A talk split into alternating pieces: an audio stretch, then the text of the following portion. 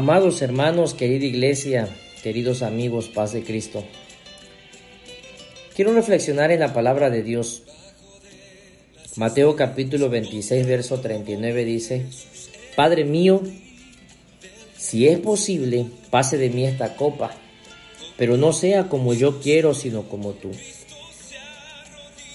Obediencia y entrega es el título de esta reflexión. Amados hermanos, frente al mayor desafío de su vida, Jesús se escapa en silencio al Hexemaní. Había visitado este olivar apartado como vista a Jerusalén en muchas ocasiones previas. Aquí podía estar solo, podía derramar su alma ante su Padre Celestial, retirado de los empujones y el aglomeramiento de las multitudes. Podía experimentar una sincera comunión con Dios. En esta noche repleta de consecuencias eternas, se llevó con él a tres discípulos, Pedro, Santiago y Juan. Anhelaba su compañerismo y comunión en oración en este momento crucial de la historia de la tierra. Jesús estaba a poca distancia de ellos cuando cayó sobre su rostro y entonces clama, Padre, si es posible pase de mí esta copa, pero no sea como yo quiero, sino de acuerdo a tu voluntad. Al reconocer los horrores de la que le aguardaban, Jesús le imploró al Padre que quitara la copa de aflicción, la copa que estaba a punto de beber. Si le hubiera sido posible, pensemos que habría querido evitar la traición de Judas, el enjuiciamiento ante Pilato, el látigo romano, la corona de espinas y la cruz. Jesús no se tomó a la ligera su inminente sufrimiento. En el Hexemaní comprendió plenamente que el pecado le quitaría la vida en el monte Calvario. Frente a un sufrimiento físico increíble, la angustia mental y el trauma emocional, Jesús tomó la decisión de hacer la voluntad del Padre. Su oración en el Hexemaní resume el principio guiador de su vida. Pero no se haga mi voluntad, sino la tuya. ¿Eres capaz, amado hermano, querida iglesia, de decirle al Señor, pero no se haga conforme a mi voluntad, sino a la tuya? ¿Serás capaz de decirle así al Señor? Que se haga conforme a tu voluntad, Señor, que sea tu voluntad y no la mía. Porque esto era, hermano, la regla máxima en la vida de Jesús. En cada decisión de la vida estuvo comprometido a hacer la voluntad del Padre. Esta era una lección que sus discípulos tendrían que aprender posteriormente durante los diez días en el aposento alto. En su estupor, somnoliento, no comprendieron la importancia del momento. Las siguientes citas bíblicas describen la actitud deliberada de Jesús.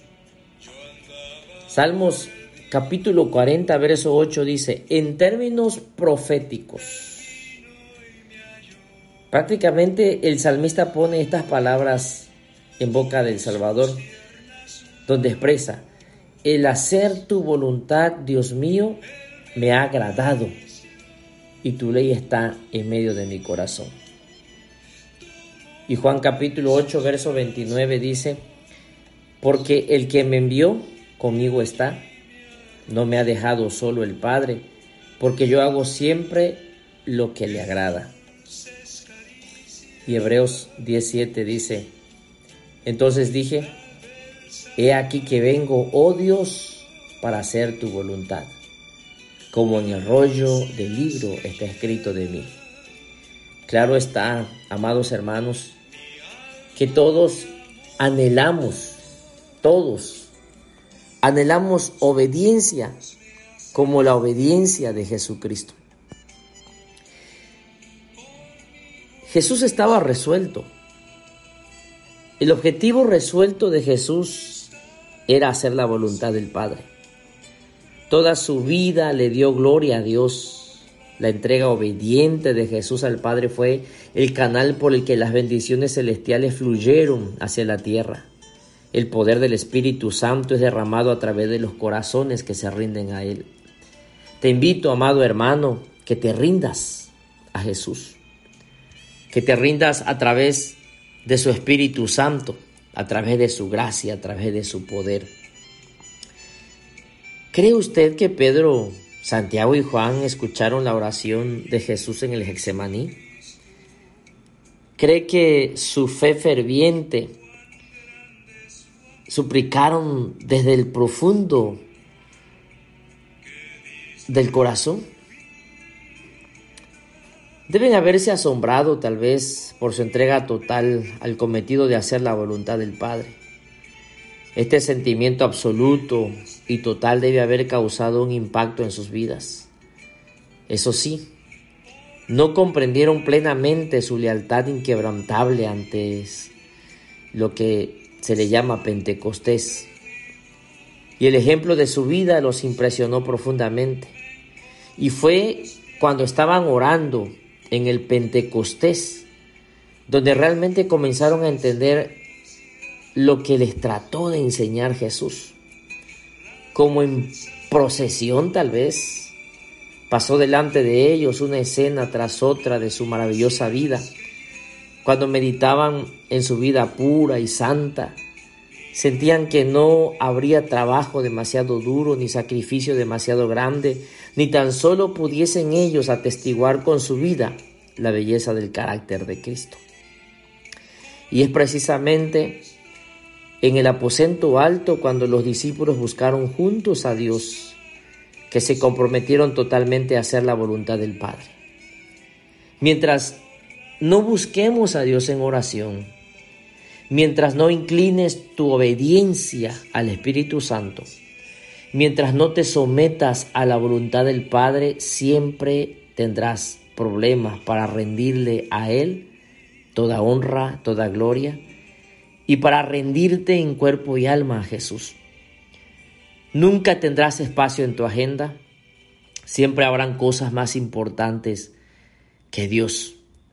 Y los discípulos no entendían aún estando tan cerca de Jesús, no entendía. Y fue entonces, amados hermanos, que cuando ellos se dispusieron a orar, cuando la oración resultó importante o en prioridad en sus vidas, cuando ellos la integraron a su agenda como parte vital, fue entonces en el aposento alto cuando los discípulos buscaron juntos a Dios, que se comprometieron totalmente a hacer la voluntad del Padre. Tú no tendrás compromiso con Dios, con la iglesia, con tu ministerio, hasta que te comprometas primero a la voluntad de Dios. Cristo, dice la Biblia, en Hechos capítulo 4, versos 13, llenaba sus pensamientos, su objeto era el adelantamiento de su reino.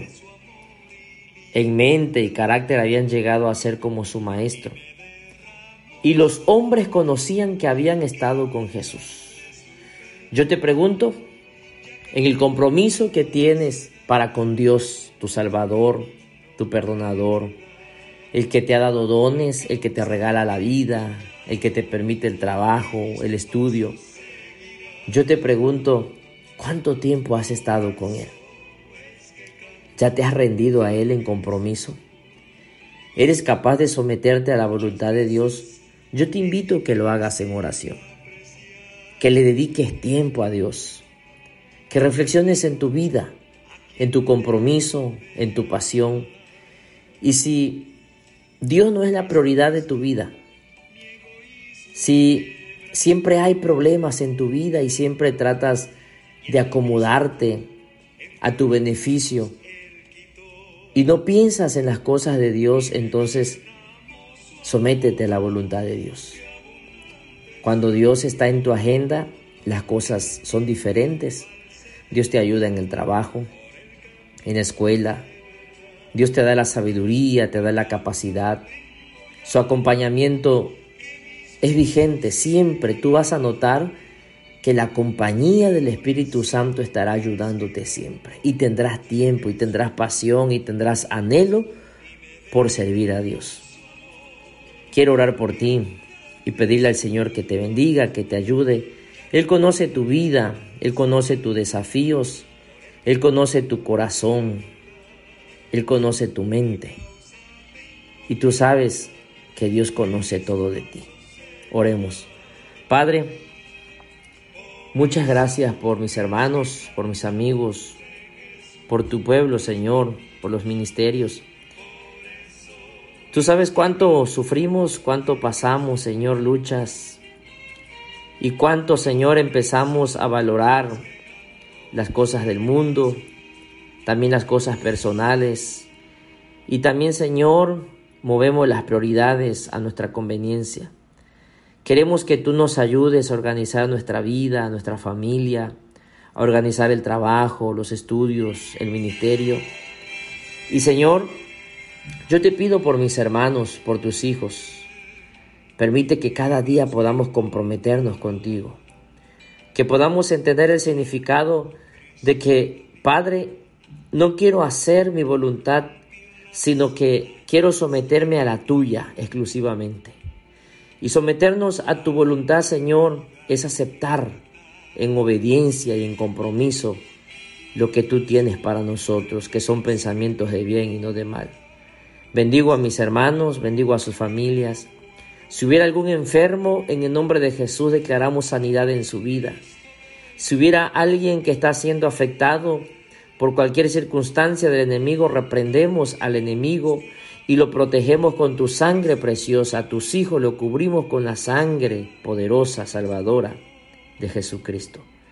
Bendice, Señor, a tus hijos en el nombre de Jesús. Amén. Amados hermanos, querida iglesia, reciban un fuerte abrazo. Que el Señor sea con ustedes y Él les acompañe siempre. Bendiciones.